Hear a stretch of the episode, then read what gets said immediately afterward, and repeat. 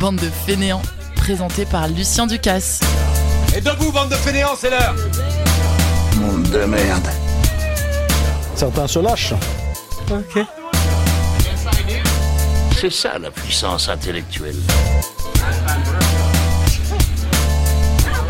Bonjour, bonsoir à tous, bienvenue à l'écoute de ce nouveau numéro de Bande de Fainéants. Aujourd'hui c'est un peu spécial puisque je n'ai pas l'équipe habituelle à mes côtés. Je vous propose donc les meilleurs moments de notre émission depuis quelques mois. Comme toujours, le principe est simple, nous avons des chroniqueurs réunis pour deviner des infos insolites dans la rigolade. Et ça commence tout de suite à Bordeaux, à la découverte d'un projet de rue piétonne dont on avait déjà parlé il y a très longtemps dans cette émission.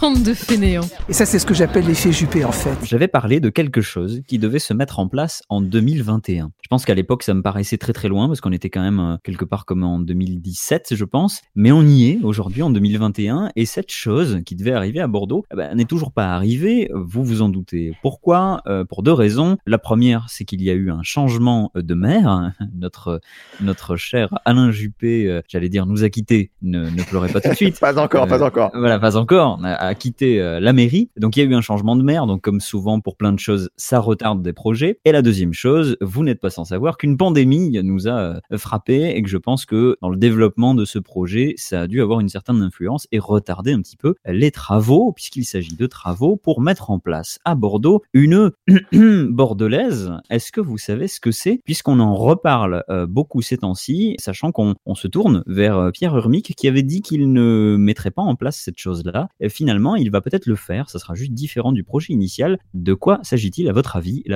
bordelaise, qu'est-ce que c'est? Mais euh, tu sais qu'avec toute la description, on pourrait presque croire que tu parles du pont Simone Veil. Bah alors c'est pas du tout ça. Hein. Et moi ça C'est pas du tout ça. qu'en 2017, on pensait vraiment qu'il y aurait le pont Simone Veil en 2021. Résultat, il n'y a toujours pas l'ombre d'un pont. Exactement. Alors c'est un peu, euh, même si, même si c'est pas du tout le même euh, le même déroulé, puisque là il y a eu, je crois qu'il y a un constructeur qui s'est sorti du projet, des choses comme ça, ça fait que ça s'est ça s'est arrêté. Il y avait déjà des choses qui avaient commencé à être construites. Là à ce jour à Bordeaux, il n'y a rien du tout concernant ce projet. Mais oui, c'est un peu dans l'idée, c'est un peu c'est un peu équivalent, mais c'est pas un pont. Est-ce que ce serait pas autour de la gare? Alors c'est autour de la gare, on se rapproche un peu. Une ligne pour aller à Lyon. Une ligne de train, non. Ouais. Ah, terrible. Non, non. Et c'est un rapport avec le quartier des affaires? Qu'est-ce que c'est le quartier des affaires à Bordeaux? Je sais pas, mais je sais qu'à un moment ils voulaient faire le quartier des affaires. Alors est-ce que ça a été fait ou pas? Moi, je, je- Ah, je tu veux- connais strictement rien en affaires, mais. Tu- euh, Tu veux dire, tu veux dire Euratlantique et tout ça, enfin le, le- le Ouais, quartier genre de autour de la gare, ouais, ouais. là où il y a la, la, la Mecca, tout ça. Euh, oui, oui et non. Enfin, c'est à proximité, mais ça vous aidera pas. euh. Non, vous pouvez assez simplement trouver le, le mot qui est juste avant bordelaise. C'est vraiment en deux syllabes comme tu fais. hum, hum. Non, c'est en une syllabe. C'est la hum Ah. bordelaise. Ah, La- je cherchais un truc en deux syllabes, du coup. Moi, je me suis dit avec les affaires, ça fait la bourse bordelaise, mais. euh,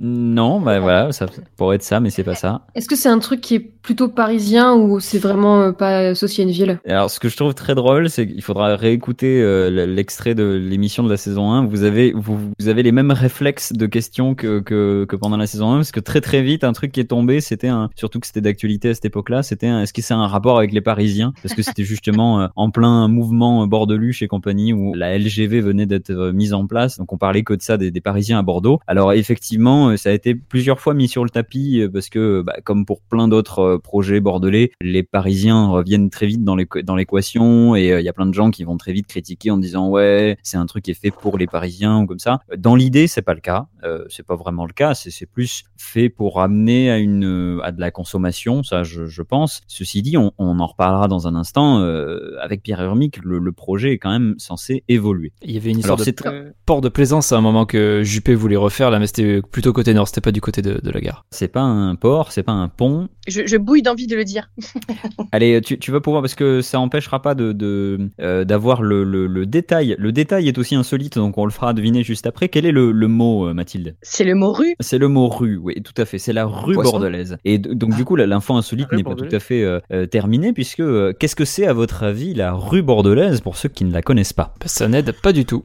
Alors ça, vous avez quand même une, vous avez quand même une base, c'est-à-dire que euh, vous savez donc que c'est une rue, c'est la rue bordelaise, et vous savez qu'il y a un rapport avec la gare. Donc c'est une rue qui part de la gare et qui va à un endroit dans Bordeaux. C'est un truc pour les touristes. Alors oui, ça a été, c'est justement ce qui a été pas mal dénoncé. On, on pense que c'est surtout pour amener euh, le tourisme et notamment par le biais des gens qui arrivent à la gare de Bordeaux, surtout même peut-être s'ils n'ont pas beaucoup de temps. Et là, ça devrait vous aider peut-être un petit peu. Ça leur permet depuis la gare de la rue Sainte-Catherine Alors pas d'aller jusqu'à la rue Sainte-Catherine. Jusqu'à Bord-de-Lac. Puis- Ah, tu- ah oui, Ça fait une trotte quand même. hein. ça ouais, fait, euh, oui, ça a beaucoup plu à, à Pierre Urmic parce que du coup ça fait voilà c'est 100% écolo quoi c'est-à-dire que tu te fais tu te fais la gare Bordeaux-Lac le, sac à dos les petits bâtons avec la dragonne allez. Le saucisson. Un bien beau quartier en plus, Bordeaux-Lac. ah Après, oui Proche de la gare, il n'y a pas grand chose, quoi. Il y a, il y a la Garonne, mais il y a déjà une rue qui va. Bah, Il y a Il y la a- belle Ciel. place de la victoire. eh ben oui mais c'est pas parce qu'il y a déjà une rue qui y va qu'on peut pas en refaire une autre euh, C'est une rue pour séparer les pauvres et les riches. Genre, euh, ben non c'est une rue pour isoler les riches Ah ouais. et les emmener puisque je, je vais valider un peu la, la bonne réponse entre, entre Robin et Mathilde. C'est une rue pour, pour acheminer les riches vers l'eau, vers la Garonne. Euh, Mais il y a pour déjà leur- une rue qui va, genre, c'est. Ah, ils vont tout refaire. Ils vont tout Exactement. refaire. C'est pour ça que je le sais d'ailleurs, c'est parce qu'à l'époque, je passais là pour rentrer euh, du boulot en voiture. C'est très mal, je sais. Et je sais qu'ils allaient tout me détruire mon, mon chemin. Et c'est pour ça que j'étais révoltée contre ce projet parce que ça circulait à peu près pas trop mal. Et là, je pense que ça va être. euh, Mais ça ça n'a pas de sens. Et oui, parce Ouais. que tu vas voir, ça va très vite avoir du sens. Enfin, Ah. enfin, même si même si tu vas pas forcément apprécier le projet, puisqu'il s'agit de la rue bordelaise, il s'agit avant tout d'une rue piétonne euh, dans l'idée, hein, dans l'idée de base. Je sais pas si ça restera comme ça, mais d'une rue piétonne et d'une rue commerciale exactement comme la rue Sainte-Catherine. euh, seulement, euh, au lieu d'être la rue Sainte-Catherine, c'est une rue qui va de la gare et qui va jusqu'au pont, quoi, jusqu'au premier pont, pas au pont de Pierre, mais le, pont d'avant, hein, qui est en dessous, qui passera en dessous, c'est le pont du train. Donc, c'est-à-dire ju- jusqu'au quai directement, entre un petit peu entre Atlantique et le, tout début des, des quais, là où il y a les, les frontons et tout ça. C'est vraiment juste pour aller là et pour soit pour faire un accès pour les gens qui voudraient aller euh, directement au quai euh, à pied, ou alors euh, bah, tout simplement pour les touristes qui voudraient directement avoir un, petit peu, je dirais, une introduction de la rue Sainte-Catherine, s'ils ont peut-être pas beaucoup le temps ou des choses comme ça, pour consommer directement sur place, enfin sur cette, cette rue commerçante. Le truc qu'il y a, c'est qu'il était prévu de mettre des parkings, notamment aussi, pas mal de parkings pour faciliter le transport. Et aussi, déjà, il était question de végétaliser la rue, de mettre beaucoup, beaucoup, beaucoup, beaucoup d'arbres, d'immeubles végétalisés, des choses comme ça, euh, puisque c'est un peu beaucoup la, mode de toutes ces choses-là. Je ne sais pas trop d'ailleurs ce que vous en pensez autour de la table, on va en reparler dans un instant. En tout cas, Pierre a, a- avait pendant sa campagne dit qu'il ne mettrait même pas du tout en place ce projet de, de rue bordelaise, qu'il abandonnerait euh, totalement. Le problème, c'est que je crois que le, le projet euh, s'élevait à hauteur de 500 millions d'euros. Quand vous l'annulez, il faut quand même payer 100 millions d'euros à peu près. Donc, Terrible. il s'est dit que finalement, bah, valait mieux en faire quelque chose plutôt que de payer, de tout annuler pour payer, euh, pour jeter à la fenêtre 100 millions d'euros. Autant bah, faire quand bien même cette rue et en fait la modifier. Et donc c'est bien parce que Pierre Hermic, qui est plutôt amené à se faire pas mal critiquer en ce moment, j'ai remarqué, et bien justement ça n'a pas fini puisque le projet ne change plus trop finalement et que tout ce qui est censé être là pour avoir changé, finalement on se rend compte que c'est quand même pas mal de choses qui étaient évoquées dans le projet initial. Donc il y a une espèce de flou artistique très curieux et très drôle que je trouve en tout cas, il vaut mieux le prendre comme ça, autour de cette rue bordelaise. C'est quand même Euh, terrible parce que c'est c'est avouer que le cours de la Marne et la rue de Tosia sont irrécupérables, qu'on n'arrivera jamais à faire quoi que ce soit et qu'il faut tout raser, quoi. C'est terrible.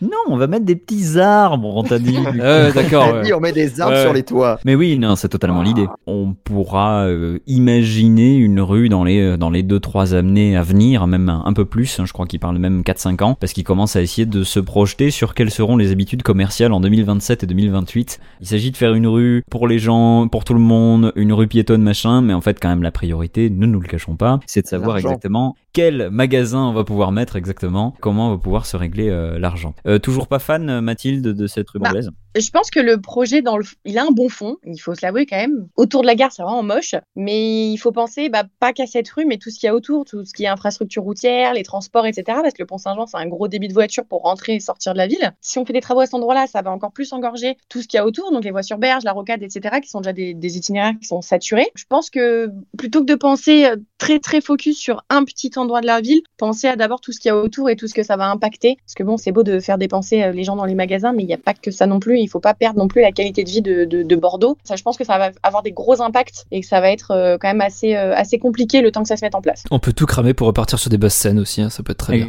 On va aller au musée, tiens, puisque euh, Jan Malicek vous propose un musée en ligne assez particulier. Il s'agit tout simplement d'une galerie virtuelle dans laquelle vous pouvez vous balader seul. Mais quelle est la particularité de cette galerie à votre avis? Est-ce que c'est ce Euh, qu'on y voit qui est peu habituel Alors, ce qu'on y voit, c'est au final assez peu insolite en soi. Ce qui est insolite, c'est le fait d'en avoir fait un musée. Et en tout cas, si personne n'y avait pensé avant, je me dis c'est une super idée, surtout pour un musée virtuel et un musée qu'on peut être amené à visiter du coup pendant le confinement ou des choses comme ça. Parce qu'au final, le, le principe est assez simple, mais ben, jusqu'à présent, on l'avait pas vu spécialement dans un musée. Ah, donc c'est dedans, c'est pas le bâtiment en lui-même. Alors c'est dedans, il n'y a pas de bâtiment, hein, c'est une galerie virtuelle et je vous aide un peu. Ça ne pourrait pas se faire dans un bâtiment, dans un musée. C'est vraiment, par définition, le musée parfait pour être un musée virtuel. Un musée qui regroupe euh, toutes les œuvres de tous les musées du monde. Euh, non, ça c'est c'est presque la bonne réponse d'une autre info insolite, mais Ah. c'est pas la bonne réponse. Mais effectivement, il, il- il peut réunir à peu près toutes les œuvres euh, ou un bon paquet d'œuvres pour une raison assez simple. Tu pourrais y trouver, si tu veux, euh, toutes les, les œuvres de, du monde. Mais c'est pas ça qui est insolite. Des œuvres disparues ou qui ne peuvent plus être exposées pour des raisons techniques, parce qu'elles s'abîment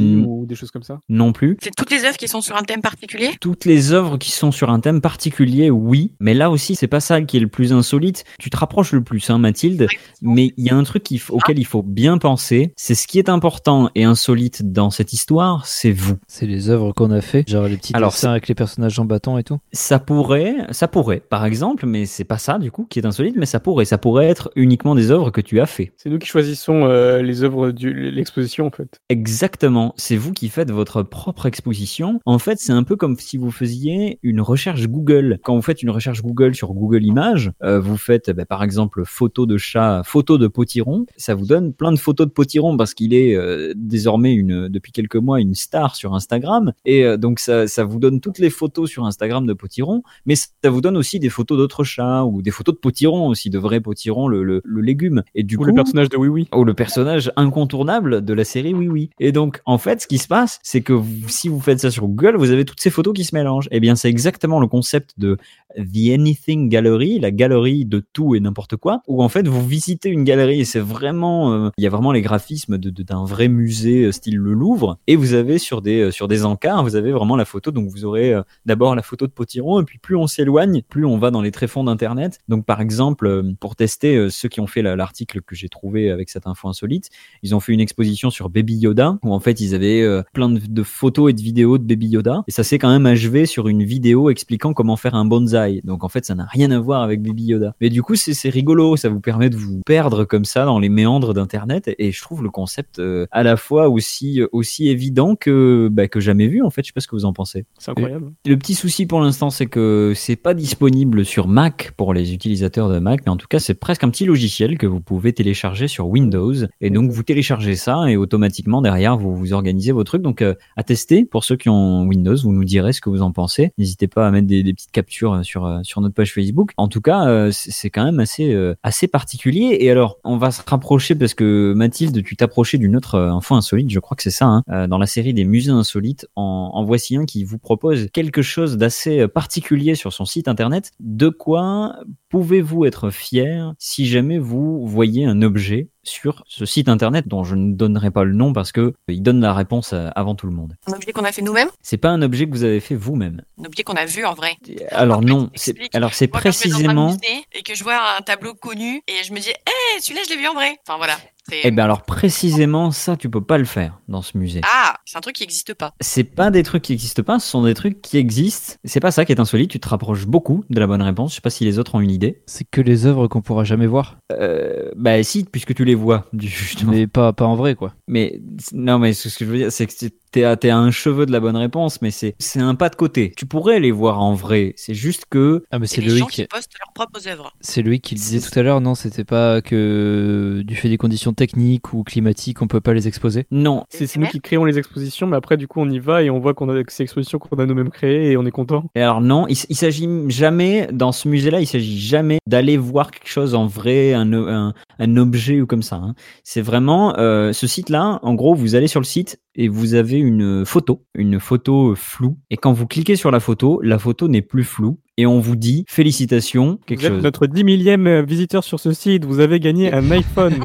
Eh bien non, c'est alors bah, tu, rigoles, mais tu te rapproches. Allume la webcam et ça fait de nous une œuvre d'art. C'est l'inverse en fait. C'est pas félicitations, vous êtes notre 10 millième euh, visiteur. Ça te dit le combien tième tu es et ça t'a fait une recherche sur toi? Oui, mais le, le combien de tième tu es à ton avis? C'est ça qui est insolite. Ah, c'est le premier parce que ça crée un site à chaque fois? Alors ça crée pas le site, mais euh, je vais valider la, la bonne réponse. Effectivement, ça vous dit que vous êtes le premier à voir cette photo dans le monde. En fait, vous êtes le premier à voir une photo d'un objet euh, d'une rareté qui vient de, de des collections de musées, parce que voilà, des, notamment là en l'occurrence, c'est beaucoup des collections des musées consacrés aux sciences euh, de Londres. Il y a Londres, Manchester, York et Bradford, et en fait, ils ont un catalogue énorme d'objets qui ont été numérisés et d'objets qui n'ont pas forcément toujours été exposés dans le passé ou qui vont être euh, exposés un jour. Il y a peut-être des, des objets qu'on ne verra jamais en vrai dans un musée. Et en fait, quand vous allez sur ce, cet objet, donc en fait, le site, ça s'appelle Never Been Seen, c'est pour ça que ça a aidé beaucoup. Et il y a un truc qui s'appelle le Random Object Generator. Sur ce générateur, quand vous cliquez sur une photo, la photo au départ est floue, vous cliquez dessus et vous êtes forcément le premier à voir cet objet euh, dans le monde. Allez-y dès maintenant parce que je pense que plus on fait de pub pour ce site, plus bah, au bout d'un moment il y aura plus euh, d'objets euh, dont vous serez les premiers à les voir. Moi par exemple j'ai vu un espèce de support de je sais pas quoi. Alors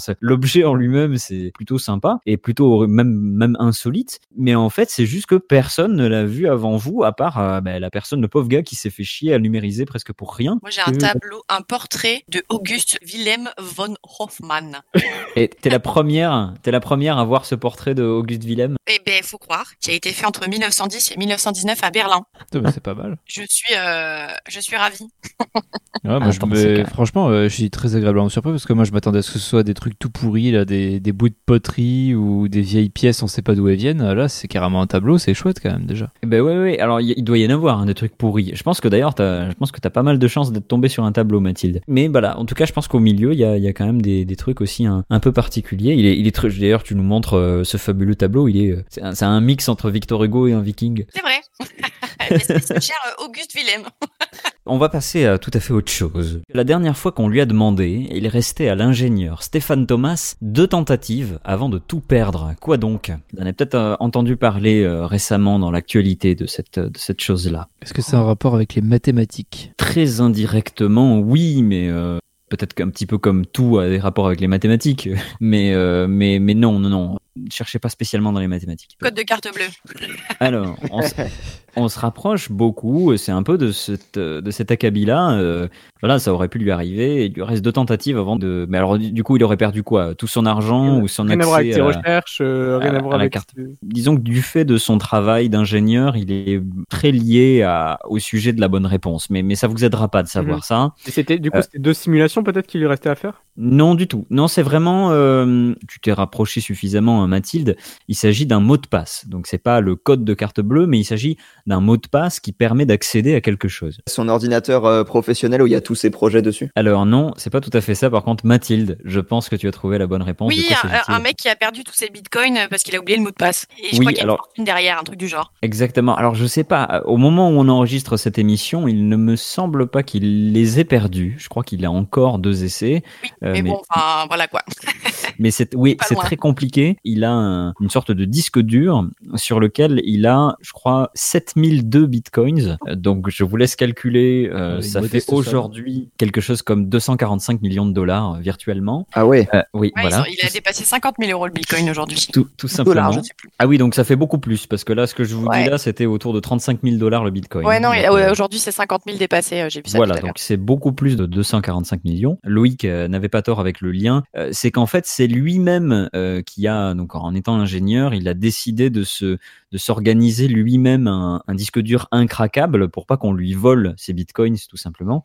Et donc c'est lui-même qui a mis en place le mot de passe et euh, justement la complexité du mot de passe qui fait que je crois qu'il a une dizaine d'essais, il avait 10 essais et au bout de 10 essais, c'est fini à tout jamais, c'est totalement inaccessible, c'est euh, autodétruit à la mission impossible quoi. Et, euh, du coup bah, il ne se souvient plus de son mot de passe et c'est ça qui est compliqué parce que ça va être ridicule à côté mais ça serait un, un truc un disque dur acheté chez Auchan de la marque Toshiba ou WD Passport ou je ne sais quoi. Il s'en remet à l'entreprise et il y a peut-être des trucs, je sais pas, du piratage, enfin un truc particulier qui peut être fait pour désactiver tout ça. Mais non, là en fait c'est vraiment lui qui a mis en place le, le, l'espèce de blocage. Donc euh, il y a que lui, quoi. Il y a que lui à qui il peut s'en prendre. Euh, donc euh, s'il retrouve pas dans les deux essais son, son mot de passe, eh bien c'est foutu pour les plusieurs millions de dollars. C'est, c'est, est-ce que ce serait pas le karma? Ça peut quand même, arroser, quoi.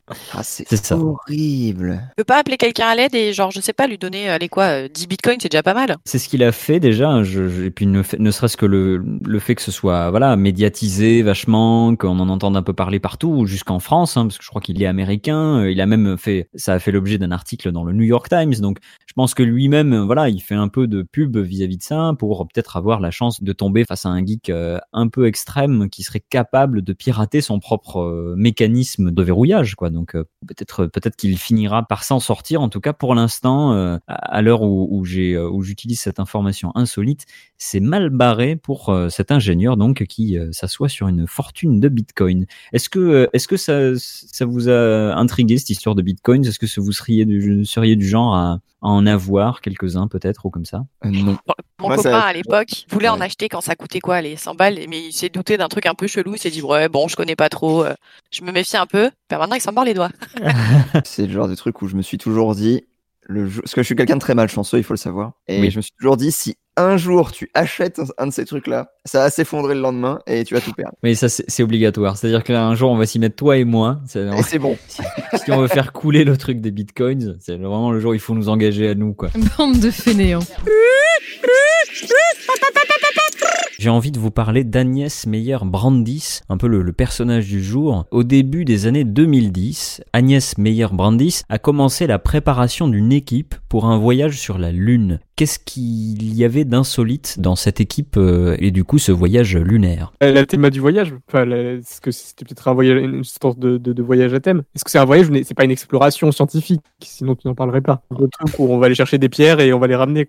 C'est compliqué parce que c'est un petit peu une exploration scientifique, je te, je te cache pas. Euh, Lucas, tu, tu avais une idée? Non, c'était juste pour dire qu'elle avait peut-être embauché Tintin et Milou. Alors c'est pas stupide euh, parce que il y, a- y a quand même c'est à la fois une exploration scientifique mais c'est aussi euh, concrètement euh, quelque chose qui ne verra pas le jour et que- et qu'elle ne fera pas enfin ce voyage sur la lune il ne se fera pas réellement. Je casse un petit peu quelque chose en disant ça mais euh, c'est c'est plus euh, rêver qu'autre chose. Par contre c'est quand même ça a été fait très sérieusement, c'est ça que je veux dire. Ce que vous pouvez trouver, c'est ça qui est insolite là-dedans, c'est qui part sur la Lune, parce que c'est pas elle notamment qui part sur la Lune. Est-ce que ce sont des animaux? Ce sont des animaux. Elle, elle y va. Il se peut qu'elle veuille y aller dans un premier temps, mais euh, mais mais c'est pas elle le, le princi- le- l'élément principal. L'élément principal, ce sont des animaux, comme le dit euh, Lucie. Effectivement, et c'est alors on peut y mettre un bon moment. C'est quoi comme animal à votre avis? Mammifères euh, Non, bonne question. C'est pas c'est pas des mammifères. Invertébrés. Des insectes C'est pas des, des insectes. Des oiseaux. c'est un poulpe?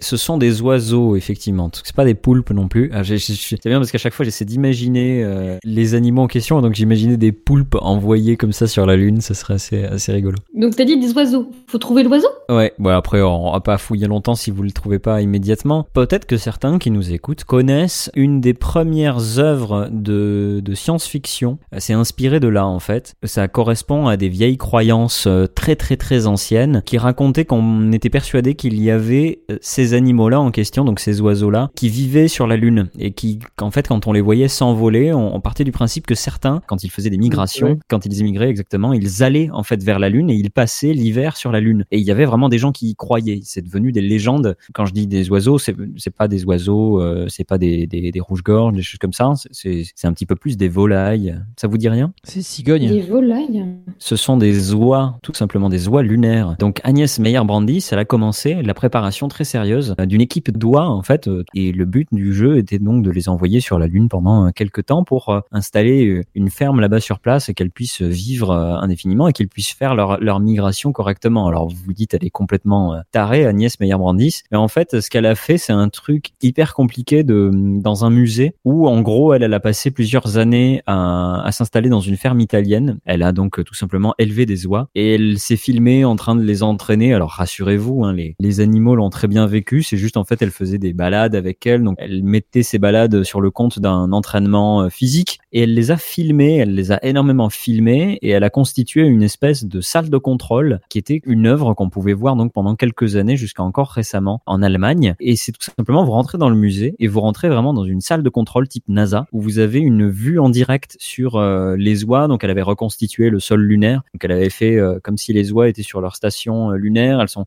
capable de se faire approvisionner en, eau toute seule. Elle les a vraiment individualisées, elle leur a permis de, de, de, fonctionner toute seule comme un peu comme des animaux domestiques. Et du coup, ça faisait vraiment l'équipe des oies. Elles ont tout un nom. On a conservé leurs œufs, euh, un petit peu comme on conserve des, des petits objets des, des, différents astronautes qui sont partis sur la Lune. Il y a toujours euh, leur premier casque ou des choses comme ça. Ben là, c'est la même chose. On peut visiter, on peut voir leurs œufs, certaines plumes, euh, des choses comme ça. Elle est allée très très très très loin dans le délire. Elle envisage un premier voyage sur la Lune d'ici 2027 et euh, de repartir avec un humain en 2038. Enfin, il y a vraiment un agenda, il y a plein plein de trucs très précis. Euh, ça va très très loin. Alors, je sais pas si vous en pensez. Est-ce que vous trouvez ça complètement fou ou, intéressant euh, de... Les deux, mon capitaine.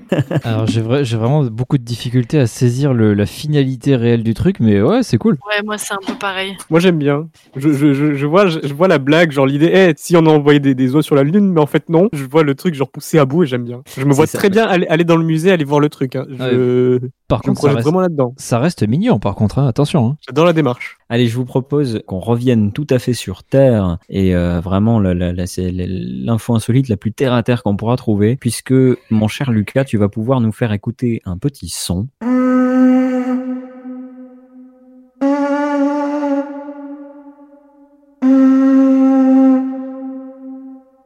Alors, qu'est-ce qu'on vient d'entendre à votre avis Alors Moi, j'ai pensé à une abeille qui pète, mais je pense que c'est pas ça. c'est un instrument de musique. Alors, apparemment, oui. C'est un peu une question, euh, ce que tu poses parce là. Que... Non, non, mais parce que si c'est un... vraiment un instrument de musique, moi, je peux avoir une idée de ce que c'est. Moi, je pense que je suis sur la même piste. J'avais envie de poser la même question. En fait, un instrument de musique n'est pas qu'un instrument de musique. On n'est pas aujourd'hui véritablement capable de dire euh, si c'est un instrument de musique ou pas. On est surtout capable de penser que c'était un, un, un, instrument de musique. Donc, qu'est-ce qui est insolite à votre avis dans le dans le son qu'on vient d'entendre? Parce que je vous aide un peu en disant ça. Et donc, c'est pas un instrument de musique qui était creusé dans une courge? Alors, c'est pas une courge.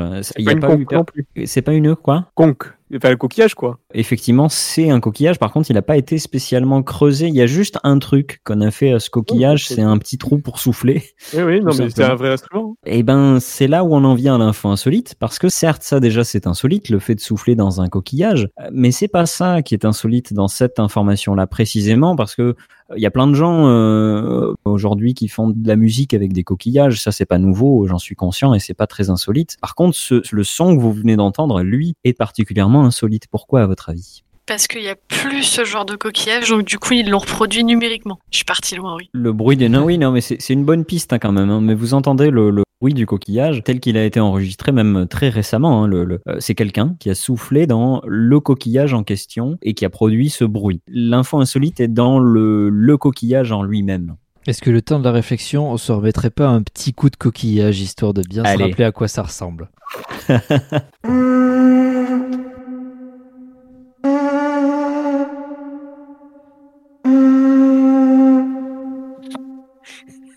Mais Ah, je vois pas désolée, le. J'entends vraiment une abeille qui pète, moi, c'est pas un coquillage pour moi. Eh bien, ce sera une abeille qui pète. Bonne réponse. Ah, on en restera à ça. C'était effectivement, euh, voilà, on oublie ces histoires de coquillages. C'est quand même nettement plus drôle si c'est une abeille qui pète. Est-ce que c'est un objet Ouais. archéologique? Exactement, voilà, tu, tu- tu- ça, ça- ça me rassure. Euh, Et donc, et donc vraiment, tu étais un, un mini doigt de la bonne réponse. Quelle est la particularité du, du son que vous venez d'entendre? C'est un coquillage qui a été reproduit à partir d'un. d'un- Ah non, non, c'est vraiment le vrai Ah, c'est coquillage. le vrai d'origine. C'est le coquillage qui a été trouvé en faisant des fouilles. Donc c'est vraiment pas compliqué. Hein, la, la- la réponse, c'est vraiment euh, le truc. euh, si je vous dis archéologie, si je vous dis euh, son qu'on qu'on vient d'écouter là à l'instant, à votre avis? Dans, dans un bateau? Enfin, Non, non, je, je pense que vous cherchez trop précis. En fait, c'est toi, Lucie, qui te rapproche le plus de la bonne réponse. C'est tout simplement, probablement, l'une des plus vieilles musiques qu'on puisse entendre issue d'un instrument de musique dans, dans l'histoire de l'humanité, puisque on sait que ce coquillage a été utilisé il y a plus de 18 000 ans euh, Ah ouais. ce qui n'est pas rien. Et du coup, en fait, pendant longtemps, euh, quand euh, les, les archéologues l'ont trouvé, il y a de ça pas mal de temps d'ailleurs, dans les années 30, il me semble, dans les, c'était en France d'ailleurs, je crois que c'était dans les Pyrénées, si je dis pas de bêtises. Il était mélangé avec des objets de décoration, de choses comme ça. On l'a associé à soit du décoratif ou à des trucs un peu culinaires, des choses comme ça. Enfin, on n'a pas du tout pensé au fait de souffler dedans. Et c'est récemment, en réfléchissant autour de certains objets, des choses comme ça, que des archéologues se sont rendus compte que le trou qui avait été fait, déjà qu'il y avait, ils ont fait des recherches ADN, des choses comme ça. Enfin, ils ont vu qu'il y avait des, choses qui se passaient autour du trou et qui portaient à penser déjà que le trou avait été fait artificiellement et que, euh, bah, tout simplement pour souffler dedans, et que probablement on s'en servait pour faire de la musique, je ne sais pas, mais en tout cas pour produire ce son-là qu'on vient d'entendre. Donc c'était peut-être pour communiquer, c'était peut-être pour faire de la musique, c'était peut-être euh, Pour dompter des euh, baleines. pour dompter les baleines ou pour faire le con avec un coquillage, en tout cas, ou pour imiter le, le P des, des abeilles à la perfection. Même si on n'est pas capable aujourd'hui de, de dire précisément euh, à quoi ça servait, en tout cas, ce son a probablement été émis il y a 18 000 ans par, par un humain. Et ça, je, je sais pas vous, mais je trouve ça quand même assez incroyable. Ça, c'est incroyable. Bah, en fait, ce son, je le connais très bien parce que c'est le genre de, de, de, de son que j'écoute euh, régulièrement, en fait. Mais oui, c'est voilà, c'est ce que je voulais dire un peu tout à l'heure, c'est que, Que je- techniquement, bon, souffler dans des coquillages, ça existe. Il y a vraiment une, Que j'en ai à la maison, ils sont pas homologués, hein, mais euh, ils, sont pas, ils sont pas faits pour, quoi, mais, mais j'en ai. Quoi, qui Tu sont les montres en, en direct, Ouais. ils sont d'ailleurs, ils sont, ils sont absolument magnifiques. Celui-là est magnifique. C'est vrai que moi, je, je- Ouais, mais alors, euh, moi, ça fait rien. C'est- Tu vois, c'est le mien, il, est, il est pas homologué, le mien. c'est moins le P d'abeille tout de suite là. Ouais, Ce qu'on vient il d'entendre. y a pas grand chose. Mais euh, Bande de fainéants. Je suis majeur et je fais ce que j'ai envie de faire avec mon petit corps. Est-ce que vous savez quel est le point commun entre Norma Mortenson, Nathalie Herschlag, Frédéric Austerlitz ou encore Issur Danielovitch C'est tous des noms de gares. C'est pas des noms de gare. des noms de, de bataille de Napoléon. Non plus. Ah oui, il y a Austerlitz. Austerlitz, Herschlag, Danielovitch et Mortenson. Non, je ne suis pas sûr. Il y a bien Austerlitz, mais ça n'est pas ça. Est-ce qu'ils sont Alors, tous à de la même famille de langue à la base germanique? Plutôt Je pense qu'il y en a beaucoup qui parlent anglais. Il y en a, il y en a avoir beaucoup qui vivent entre les États-Unis et l'Angleterre. Ils se connaissent pas nécessairement. Ils se connaissent pas nécessairement, non. C'est-à-dire, ils se connaissent pas personnellement. Par contre, ils doivent se connaître les uns les autres. Leurs ancêtres se sont peut-être croisés, ce qui fait qu'aujourd'hui ils ont encore un lien quelconque. Alors, ils ont aucun lien entre eux à part euh, le fait de partager l'info insolite. Est-ce que c'est des Vous artistes en connaissez au moins quelques-uns. C'est le vrai nom. de- Il y en a un, c'est le vrai nom de Plastique Bertrand. C'est les Daft Punk. Tu te rapprochais avec, euh, t'as dit, est-ce que est-ce que c'est des artistes Alors c'est qui a un pseudonyme très connu. Enfin, euh, Bah, oui. Et donc, et donc, et donc, quel est leur point commun plus simplement C'est que ce sont tout simplement des célébrités. Bonne réponse, mon cher Loïc. Alors, nous avons Norma Mortenson, c'est euh, c'est une certaine Marilyn Monroe. Euh. Nathalie Herschlag, que je retrouve. Alors, Nathalie Herschlag, vous, vous la connaissez sûrement, c'est Nathalie Portman, qui Ouais. s'appelle Nathalie Herschlag. Ce sont leurs vrais noms. Euh, Frédéric Austerlitz, c'est Fred Astaire. Et Issur Danielovitch, alors ça, c'était ma grande découverte, c'est Kirk Douglas, l'acteur Kirk Douglas, le, père de Michael Douglas. Dans une autre émission, j'avais déjà fait deviner Michael Douglas, qui est en fait le vrai nom de euh, Michael Keaton. Là, vous vous en doutez, Michael Keaton a pris le nom de Keaton justement pour pas qu'on le confonde avec Michael Douglas. Donc c'est que des trucs comme ça. Alors je peux vous en sortir une chier. Euh, Il y a y a David McDonald, c'est David Tennant. Euh, Robin Fenty. Arrête, lui, tu vois. McDonald, en l'occurrence, on en avait parlé dans une autre émission et il y avait pas mal de gens, j'étais surpris, apparemment les, les fans de David Tennant connaissent ça de David Tennant, ça doit être ton cas Robin. Euh, j'étais surpris de découvrir que les gens sont au courant assez souvent que qu'il s'appelle David McDonald. Il y a Robin Fenty, ça j'ai découvert, c'est Rihanna. Ça, je le savais. Parce qu'avec Euh, elle a sa marque de cosmétiques qui s'appelle Fenty. Ah voilà, bah, Ouais, j'ai bien fait de de pas la sélectionner. Euh, Il y en a il y en a des plus faciles comme William Pitt qui n'est autre que Brad Pitt. Alors il y en a un aussi qui qui est ressorti souvent assez récemment, moi que je connaissais depuis depuis la dernière émission, c'est Mark Sinclair. Vous connaissez Mark Sinclair? Bob Sinclair? Non, non, non, c'est un américain. c'est- pareil. Vous allez rire, c'est Vin Diesel. Ce que j'aime bien, c'est que, Ah ouais. en fait, Vin Diesel, son nom d'origine, on dirait un faux nom. C'est comme Plastic Bertrand, quoi. C'est-à-dire que c'est Mark Sinclair, on dirait que c'est pas son vrai nom, quoi. Mais c'est son vrai nom. Et du coup, Vin Diesel, ça fait, ça fait un peu euh, Twix. Avant, ça s'appelait Raider, et maintenant, ça s'appelle Twix. Bande de fainéants. On va manger des chips, t'entends? Des chips C'est tout ce que ça te fait quand je te dis qu'on va manger des chips Qu'est-ce qui fait que l'on sourit quand on se fait prendre en photo? Ça vient d'où, à votre avis? De la gêne. Euh, C'est-à-dire? Bah, je, moi, je vois souvent des sourires. Enfin, quand tu dis sourire, je pense au sourire un peu. Et un sourire gêné, mais je, pars peut-être un peu loin. Ça, ça vient du fait que communément on est censé sourire. Du coup, bah il y a des gens qui vont plutôt se forcer à sourire sur une photo. Mais il y a quand même une origine à ça. Je pense que ça va vous faire un peu, euh, un peu du mal ou un peu peur, parce qu'en fait, voilà, si vous prenez des, albums de famille ou même des, photos un peu vieilles ou des les débuts de la photo, vous voyez que les gens euh, tirent la tronche, ne sourient pas euh, spécialement dans les photos. Alors moi, je mettais ça sur un compte technique de la de la photo, c'est-à-dire que je sais qu'à à l'époque il y avait des temps de pause un peu plus longs. J'imaginais à tort que euh, on demandait aux gens de, de, de rester un peu euh, avec un visage sans expression pour ne pas risquer qu'il y ait un flou, des choses comme ça. En fait, euh, très très vite euh, avec l'invention de la photo, on, il y avait des temps de pause très courts et donc une photo de mariage, des choses comme ça. Au contraire, c'était le genre de photo qui se faisait très vite. Donc c'est pas du tout pour ça euh, que les gens ne souriaient pas. Pour autant, euh, pourquoi ils se sont mis à sourire, Lucie? Est-ce que ça a pas un rapport avec le fait que pendant un temps on prenait des photos des morts et du coup pour faire la différence ils se sont mis à sourire euh, Non mais c'est vrai, il existe vraiment des photos Oui, des gens bah qui oui. ils font la tronche donc je me dis peut-être qu'ils voulaient faire la différence entre quelqu'un de vivant et quelqu'un de mort. Je sens que tu as été traumatisé par nos infos insolites sur euh, sur les, les gens morts qu'on prenait en photo dans des situations de vie quotidienne. Sache, histoire de te traumatiser encore plus, que dans la plupart des mises en scène de photos, les gens sourient euh, parfois. C'est-à-dire qu'il y a le mort qui sourit pas, et puis il y a des gens autour de lui qui sourient. Moi, c'est ce que ça m'avait perturbé. Il y a, j'en parlais dans la dernière émission où on a parlé de cette mode des gens qui prenaient les gens morts en photo. Euh, il y avait une des photos qui m'a le plus traumatisé, c'était un, enfant qui est mort, et en fait, quand tu vois la photo au premier abord, c'est, toute une famille, et tu vois plein plein de gens, quoi. Donc tu comprends pas euh, déjà qui est mort, jusqu'à que tes yeux tombent sur sur euh, sur une fille allongée qui a l'air de faire la sieste au, centre de la pièce, qui est donc le cadavre de la fille décédée, qui est donc tout à fait habillée, etc. Et en fait, il y a genre trois quatre personnes au milieu, bah, qui sourient, ils trouvent ça assez cool en fait. La mise en scène, c'est une horreur. C'est-à-dire qu'ils sont là, euh, ouais, c'est cool, c'est l'enterrement de la petite. C'est c'est vraiment, c'est fou comme la culture peut passer de, de tout à son contraire euh, dans, dans le temps. Euh, ça n'est pas ça. Donc, euh, ma chère Lucie, je suis désolé et, euh, et, et bonne nuit, bon rêve à toi. Et pour le coup, euh, le, le truc des morts, euh, c'est ce que ma mère me disait aussi, c'est que sur les photos, c'est le- c'était les morts qui tiraient la gueule. Donc il fallait pas tirer la gueule. Donc du coup, j'ai très peur de ne pas sourire sur les photos maintenant. Le fait de sourire euh, dans les photos, c'est vraiment venu assez tard. hein. C'est venu au milieu du au milieu du XXe siècle. Ça n'a pas de rapport avec la dentition. Ça n'a pas de rapport avec la dentition. Non, c'est pas le genre de choses que vous prenez comme un modèle en général ou que vous aimez prendre comme un modèle. Mais ce serait- Adolf Hitler. Et c'est lui qui nous a tous appris à sourire Le point en photo. Non, c'est pas à ce point-là. C'est pas à ce point-là quand même. Mais, mais effectivement, c'est quelque chose que tout le monde n'aime pas, mais c'est pas à ce point-là. Est-ce qu'on peut avoir une idée de vers quand c'est apparu? C'est arrivé au milieu du XXe siècle. On doit beaucoup euh, à ça à une marque en particulier, à Kodak en particulier, après la Seconde Guerre mondiale, qui a beaucoup pesé. Et là, je vous aide beaucoup en disant ça. C'est c'est Kodak qui a beaucoup pesé sur la sur la question. C'est avec un slogan, non? Oui, même plus plus généralement, qui dit slogan dit euh, Des chansons de campagne?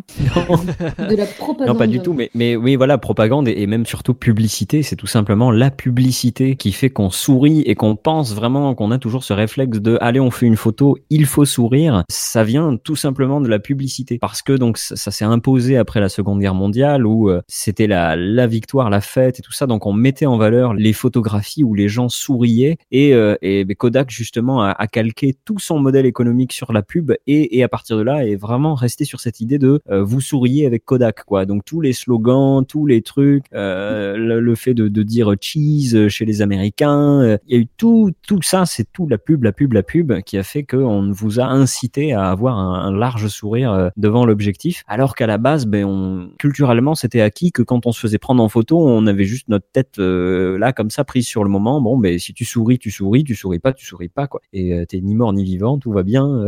Mais ouais, est-ce qu'on a une explication? Parce que cheese en anglais, à la limite, je comprends, ça fait ouvrir la bouche, enfin, bouger les lèvres de manière à ce qu'on sourit légèrement. Mais Wistiti, en français, j'ai toujours pas Ah, d'explication. Wistiti aussi. Wistiti, ça fait ouvrir la bouche. hein. Ça dépend comment tu le dis, effectivement, mais. Ouais, Wistiti, quoi. Il est pas franc ton Wistiti, du coup tu, tu, tu ouvres pas assez Ça la... pas joyeux. Wistiti, t'imagines bouche. pas quelqu'un de dépressif. Wistiti, tu imagines un petit truc là qui saute partout. Je sais pas. Et voilà, euh, c'est ça. J'écoute du radio, je vais pas faire un Wistiti jovial. euh. Au-delà de sourire, prendre la pause, c'est quelque chose de très particulier et qui m'énerve un peu d'ailleurs. Euh, tu sais, ce moment où quelqu'un, souvent, euh, souvent c'est les tantes ou les, ou les mamans, qui vont Ou dire. Allez, souriez. Et oui, ou les, voilà, les grands-mères, c'est beaucoup mieux comme exemple, les grands-mères. Et tout le monde s'arrête et tout le monde fait une pause, c'est-à-dire change de position et on s'arrête C'est pile pour ça que moi je fais pas ça. Donc maintenant je n'ai aucun regret. Ouais, si mais on se fait engueuler après. la tronche parce que je fais la tronche sur les photos, voilà, je leur dirais c'est de la faute de la pub. Moi aussi, ça me fait plaisir de pouvoir balancer ça à ma grand-mère la prochaine fois qu'elle va me saouler parce qu'effectivement, moi aussi, j'ai toujours une gueule de 3 mètres de long euh, sur, sur ces photos.